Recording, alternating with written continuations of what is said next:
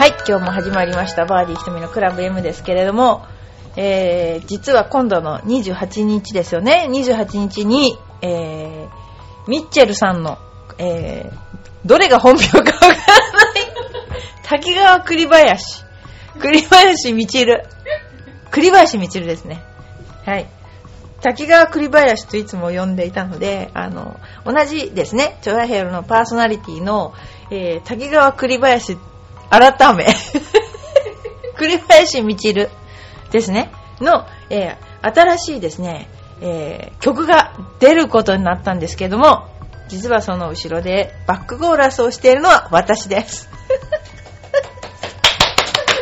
皆さん買いましょう。中でも一番好きな歌は、チョコレートの歌が一番好きでした。あの、えっ、とね、イタリア語の歌がなんか巻き舌できますかって言われて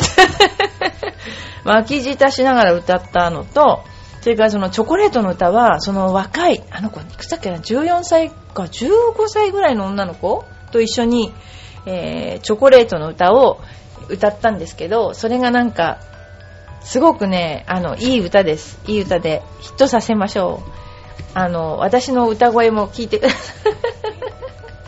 それで、えー、それが28日発売ということで、えー、今度、私のとこでも流していいですかね？流しましょうか。はい。じゃあ 流したいと思います。よろしくお願いします。はい。それではですね、今日も、えー、始まりましたんですけれども、いろいろな、えー、ちょっと話題がありまして、えー、ですね、まずは、えー、インパクトの負担に耐えられる歯。歯ですね。歯というとですね、うちの主人が歯科医なんですけども、司会者じゃないんですよ。よく昔司会って言うとね、司会者ですかとか、歯学部とか歴史学んでんですかとかよく言われたらしいね。だけど まあ、多くのゴルファーがですね、インパクトの瞬間に知らず知らずのうちに歯を食いしばっていて、これが繰り返しされることで歯のトラブルにつながるということなんですけど、えー、実のことを言うと、私もプロテストの時に、まあ、1日目が終わって口が開かなくなったんですよね。で、えー、顎関節炎っていうのかな？何しろ歯食いしばりすぎ？で、私いつも自分でボールを見てる時に普通に見てたつもりなんですけど、友達のその研修生、一緒にプロレスを受けた研修生が、何念力かけてんのボールにっ て。そんな目で見てたのかなっていうぐらい、なんか念力かけてるような目で見てたらしいんですけど、で、と同時に、ものすごくなんか歯を食いしばってたらしく、口が開かなくなっちゃって、で、なんか、パンを食べるのが一番辛かったんですよ。で、次の日口開かないみたいな状態で、えー、プロテストを受けました。で、それとですね、やっぱりあの、すごい不思議だったのは、試合の時に、あの、よく、歯ぎしりってするじゃないですか。だけど、歯ぎしりって大体寝てる時にガリガリやるっていうのが普通なんですけど、だまあ、うちの主人曰く歯ぎしりは、あの、起きてる時にはしないって言うんだけど、私ね、いつの試合だかな、昔あの、歯ぎしりをしてるっていうことが自分で、あれ？なんか今歯ぎしりしてんじゃないっていうのが分かったんですよ。だからそのぐらいやっぱり緊張して、真面目にゴルフをしてたっていうことなんですけども、で、それでですね、やっぱり、あとは今もう、ゴルフの練習をいかにしないで、うまく、なんていうか、実力を保つかっていうことに命をかけてる低いこの頃なんですけど、やっぱりなんでかっていうと、あのー、ドライバーとか打つと歯が痛くなる。だから、あのー、まあ、クッションのような形で、なんでしょうね、あのー、入れるのがあるんですけれども、でもね、やっぱりすっごく歯に負担かかると思います。だから歯並びが悪い、要するに上下の歯が噛み合ってない人っていうのは、まあ本当に歯痛めちゃうと思うんですよね。だからあの一番いいのはマウスピースかなマウスピースを、あの安いのでいいんですよ。マウスピース作ってもらって、まああの、やって、ね、その方がいいと思いますね。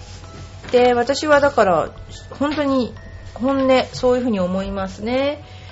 ですから皆さんもあのだんだんねあの年を取るに従ってやっぱり歯っていうのは悪くなるじゃないですかだからその歯に負担をかけないようになるべくね食いしばらないでって言ったって絶対に無理だから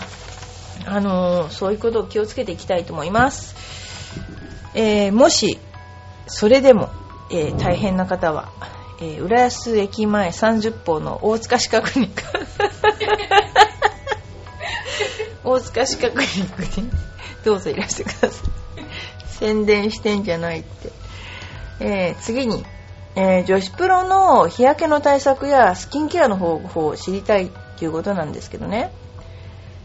まあですね、一番日焼けをしてて今まで顔にダメージがなかったのは今の会長の小林ひろみプロです。私前、あの、ひろみさんに聞いたことがあるんですよ。なんでそんな、ちゃんと綺麗な肌してんの？って。そしたら、めっちゃくちゃ日焼け止め塗ってたもんって言ってました。えー小林ひろみプロ今の会長ですけどね。私とちょうど同じぐらいの年代で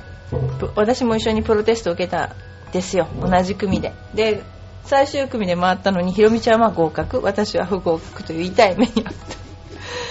とこですね。それでまあほとんどのプロは40ぐらい塗ってるんじゃないかな。でもね本当に気をつけなかった人は今ねほっぺたに乾パンができてる。本当にそういう状況ですね。で昔は SPF とかなんか分かんなかったけど何しろファンデーションを塗ってそのあ違う。あの日焼け止めを塗ってからファンデーションを塗りました。本当に。それで必ずハーフターン上がってきたりとかしても気をつけてた人は本当に顔はあの塗ってましたね。気をつけてない人はもう本当今すごい状況になって ますよね。で、でもあの、顔だけじゃないんですよ。手とか、特にグローブをしてない右手の甲ね。これは本当に私、しまったって思うぐらいシミができています。なので、やっぱりね、あの、絶対にやった方がいいです。それからね、私思うんだけど、女子プロ結構サンバイザーかぶってるんですけど、やっぱり帽子の方がいいと思うんですよね。あとはまあいろいろな UV ケアの例えばサングラス？サングラスなんかも非常にいいと思います。ただサングラスは人によって好き嫌いがあるのであの非常にねあのどうかなっていうところもあるんですけれども。そうですね。でもねそう思っててもね途中すんごい暑い時は頭から水かぶったりして全然意味なかったりして。でもあの昔あのそうですね。すっごい暑い日があって今でも忘れないんですけど秩父ってすごい暑いんですよね。そこでスタンレーレディースっていうのがあってそこでなんか私があなんか旗が3本に見える。ピンが3本に見えるって話をしたらなんか蜃気楼が立っていて それでグリーン上の温度測ろうよっていうことになって測ったら64度あったっていう。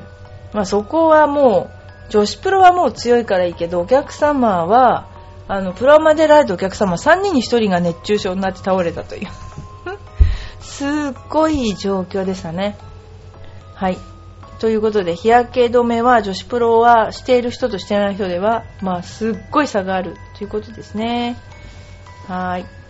えー、それからですね、トーナメントの賞金っていつどうやってもらってるのっていうことなんですけど、えー、私たちは振り込みでした。で、大体今でも振り込みなんですけど、レギュラーツアーの場合は試合の翌週の月曜日に振り込まれます。試合金額は試合賞金額から厳選5%を引いた額になります。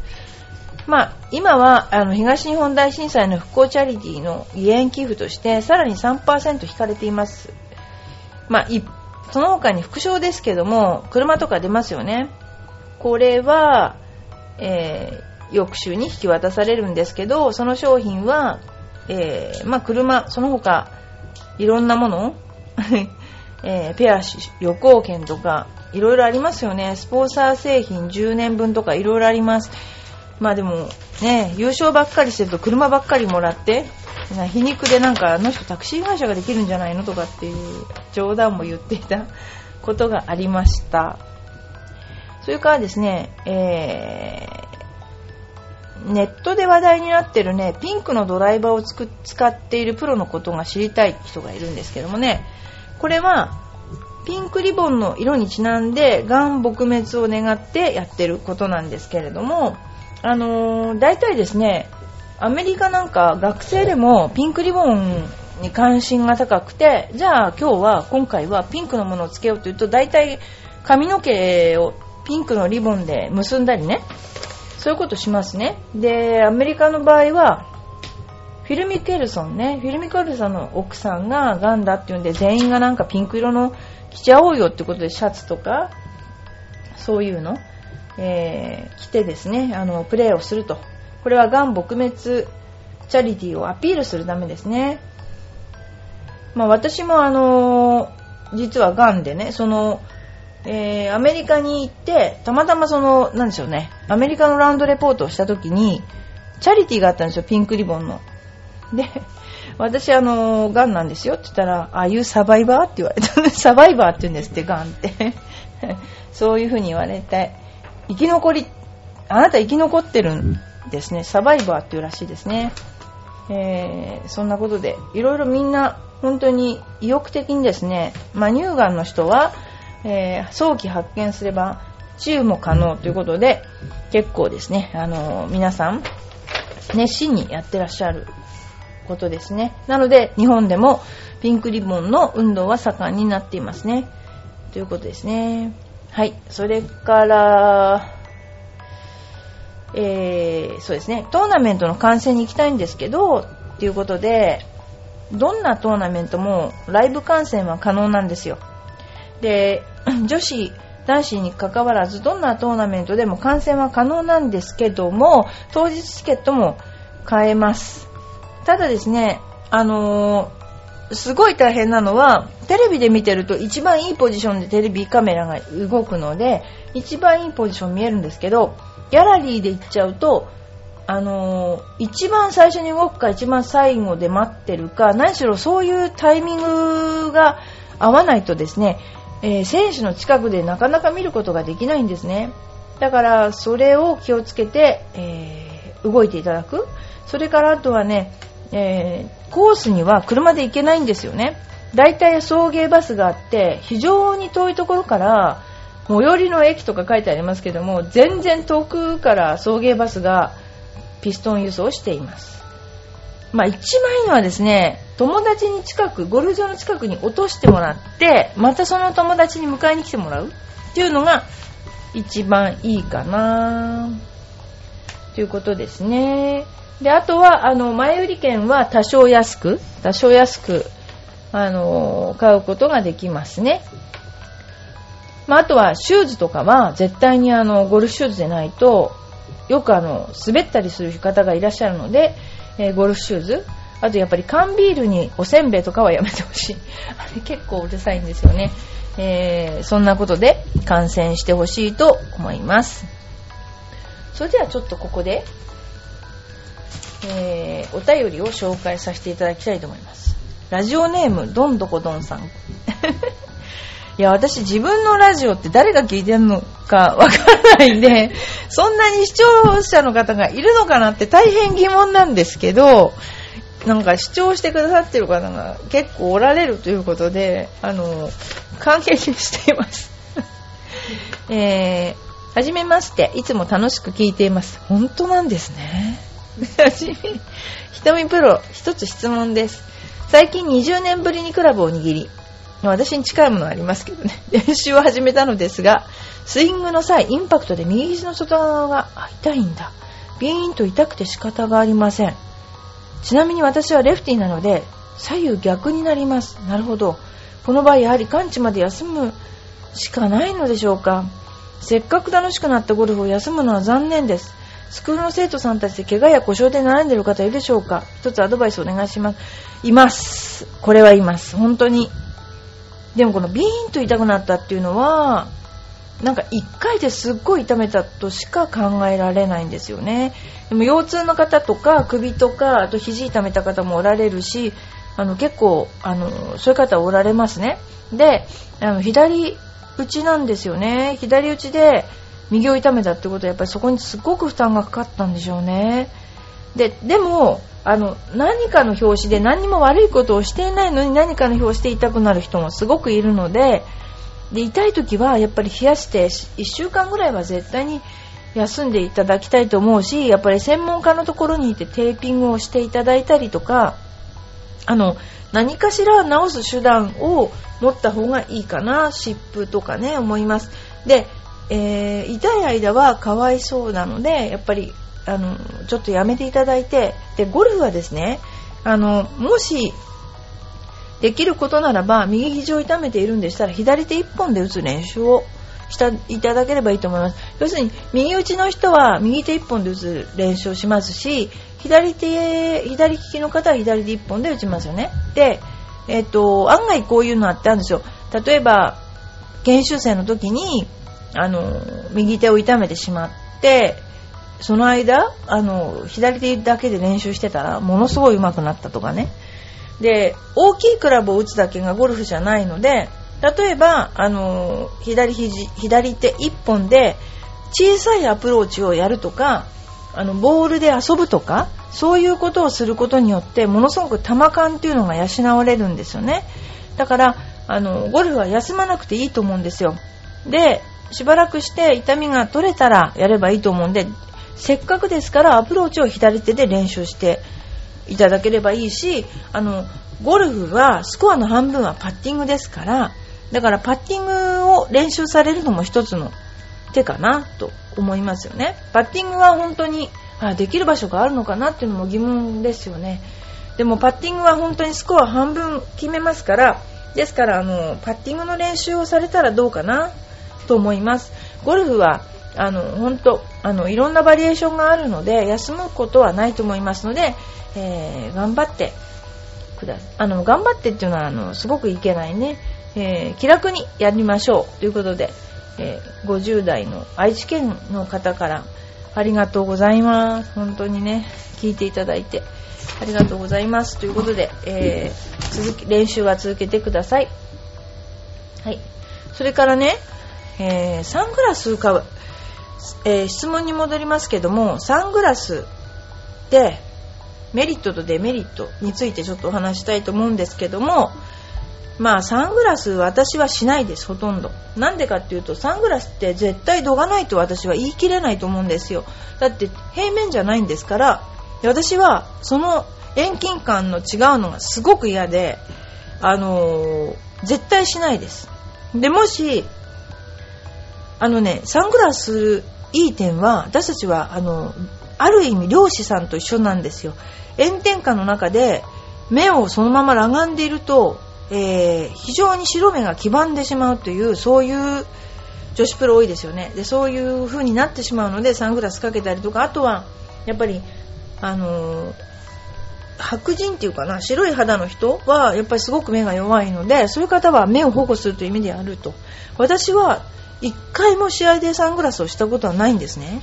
でただあの今サングラスが気にならないっていう方はサングラスした方がいいかもしれないですね。で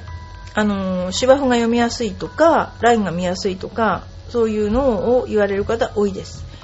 特にまあ私の場合は遠近感が合わないのであのダフったりなんかそういうことをするじゃないかな。って私は思うのでしないです。はい。えー、それからですね、パターのレディース用っていうのはあるのかなっていうことですけども、パターって基本的に33インチ、32インチぐらいが、水野ですと32インチぐらいがレディースと言われてるんですね。要するにメンズは、えー、背が高い男性が使うので33インチが標準になりますが34インチぐらいを使われる方が多いとで私はちなみに、えー、腰をかがめるのが嫌なので34インチを使っています、えー、ただ、うん、女性用の使用っていうのはやっぱり32、3インチが多いですね。今でもだいたいオデッセイとかスコッティ・キャメロンとかロッテモンロッサモンザね。あとネバーコンプロマイズとかね。そういうのは男女別のモデルはないですね。で長さがいろいろ用意されてる。えー、あとは自分のパッティングのスタイルに合わせてしっくりくる長さのものを選べばいいんじゃないかなと思います。そうですね。だからいろいろありますよ。あの中弱っていうのもあるし長弱っていうのもあるし、まあ、今あの結構腰を痛めちゃった人は長弱っていうのを使っていますよね。はい。ということで、えー、レデュース用として売っているものもありますがほとんどは長さの違いだけで、まあ、30 2、3、4、4センチを選べばいいかなと思います。はい。それからですね、えー、面白ヘッドカバーを探している人がいるそうです。えー、自分、面白ヘッドカバーしましたね。すごいしましたね。あの、うん。ある意味受けを狙ってじゃないんだけど今もすっごい面白いヘッドカバーありますよね。ただねヘッドカバーが濡れるとねキャディさんが重いんじゃないかなってすごい思っちゃってた時がありましたね。通販サイトでも売ってるし、えー、いろんなのあります。なので、えー、凝る人は凝ってみてもいいんじゃないかな。あの人形だけじゃなくてアニメのキャラとかスポーツチームキャラとかゲームキャラとかね結構ゆるキャラありますよね。えー、不動ゆり選手がちなみに愛用しているヘッドカバーは地元熊本のゆるキャラくまモンです。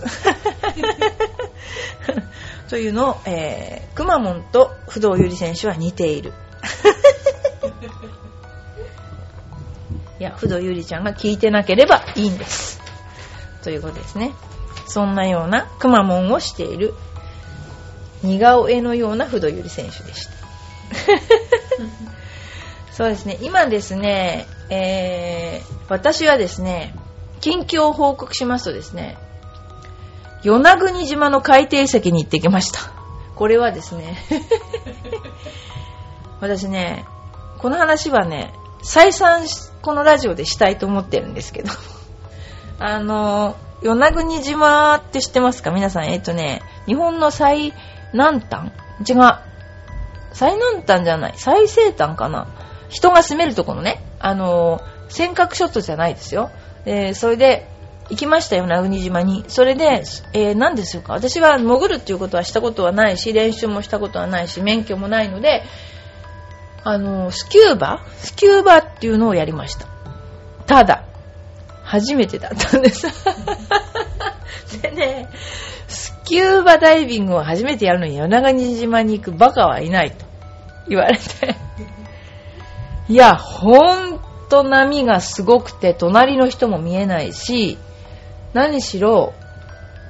すぐ飛び込んでくださいって言われたんですけど、まずスキューバのやり方がわかんないわけです。練習もしてないから。まあ、塩は飲むし、鼻に入るし、大変でしたけども、まあ、これ来週も話しますけども、もう、顔をつけてくださいって言われた瞬間、顔をつけたら、もう私、海ってすごい暗いと思ってたんですね。それがね、めっちゃくちゃ透明なんですよ。で、30メートル下まで見えるの。で、海底遺跡があったんですね。これはね、本当に遺跡ですね。で、そこを見たら、だって私、海ってそんなに透明じゃないと思ってたもんで、ち、そうですね、地上30メートルで、から、なんて言うんだろう。空中から飛んでる来たなんていうの？あれみたい。あの、ダイビングするでしょ？空中からダイビングして地上30メートルで下を見たって感じの 状況だった。で、普通上から下を見るときってコワゴワちょっと頭だけ出したとかじゃないですか。それが、なんと、全身浮いてる状態で、真下30メートルが見えるっていう。普通ね、スキューバダイビング最初にやるときは、なんかお魚が見える3、4メートル多くても3、4メートルのところでするらしいけど、隣も見えない人の波のところで初めてスキューバやって、それでなんか、船がどんどん行っちゃうんですよ。でも、あ、見放されたと思って、もういいやと思って、最初怖かったけどなんか、慣れました。もうね、いろんな体験をしましたね、今回ね。なので、これは来週もちょっとお話したいと思います。えー、バーディー瞳のクラブ M ですけれども、えー、皆さん、この、そうですね、秋はいかがお過ごしでいらっしゃいますでしょうか？ゴルフ日和で、えー、まだ私はラウンド数が少ないせいか、平均ストローク75を打っていません。皆さん、私に挑戦したい方はどうぞエパックまでいらしてください。けど、あんまりラウンドはしてません。ということで、バーディー瞳のクラブ M でした。どうもありがとうございました。